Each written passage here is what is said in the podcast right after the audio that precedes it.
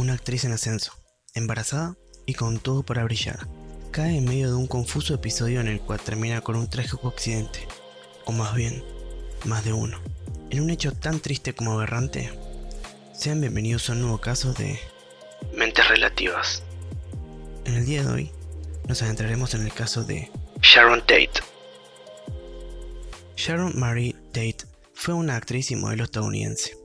En los años 60 actuó en pequeños papeles televisivos antes de aparecer en diferentes películas. A pesar de unos indicios titubeantes en el mundo del espectáculo, obteniendo solo papeles pequeños antes de dar su gran salto, llamó la atención de varios productores, lo que hizo que terminara ganándose su primer gran papel en El Ojo del Diablo. En una industria tan machista como lo era el cine en aquella época, Tate logró hacerse oír con fuerza demostrando que no solo era una cara bonita. El conocido director Roman Polanski se fijó en ella.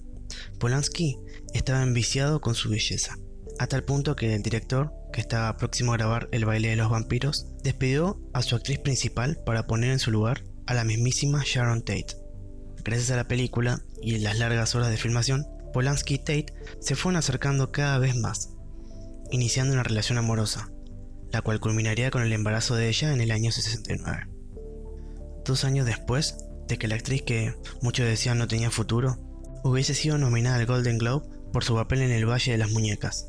En esta parte de la historia, tenemos un personaje muy peculiar, enfermo y conocido, como lo es Charles Manson. Sí, ese mismo Charles Manson.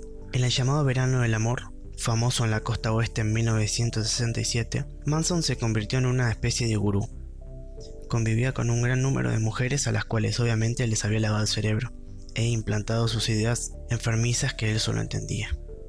Durante los meses posteriores, lo que se pasó a llamar como la familia fue creciendo exponencialmente.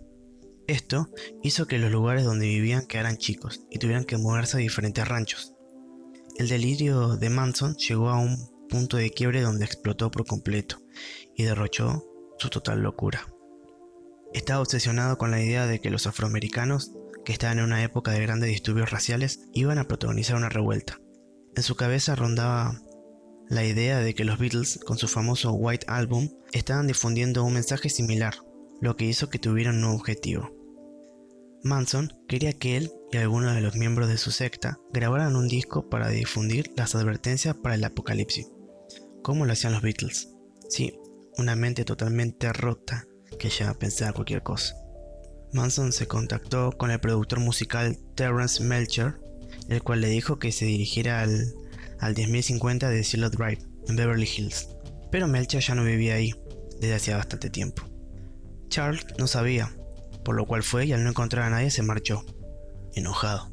En la casa, actualmente vivía Roman Polanski con Sharon Tate, quien ya estaba embarazada.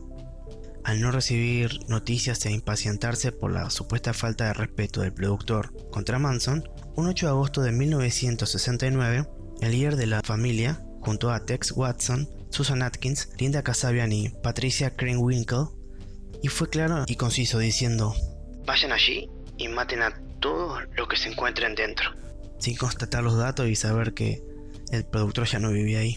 Polanski se encontraba en el Reino Unido trabajando por lo cual solamente estaba Sharon, quien casualmente había realizado una reunión en su casa junto al peluquero Jay Sebring, un escritor llamado Wojciech Frykowski y la pareja de este último llamada Abigail Folger. Los cuatro miembros con cabeza lavada de la familia ingresaron a la casa mientras los inquilinos dormían. El primero en toparse con ellos fue Frykowski, quien sorprendido solo pudo sentir el cañón de la pistola de Tex, y al mismo diciéndole, soy el demonio, y he venido a hacer lo que hace el demonio. De a poco fueron cayendo todos hacia el salón principal y atándolos. El primero en morir fue Shay, a quien le dispararon a intentar escaparse, y como era común entre ellos, luego le machacaron la cabeza. Literalmente. Folger y su pareja decidieron escapar aprovechando el momento de distracción, pero fueron atrapados y corrieron la misma suerte que el peluquero. Mientras los miembros del clan se dispersaban, Sharon, obviamente asustada y atada por el cuello, de alguna forma logró escapar.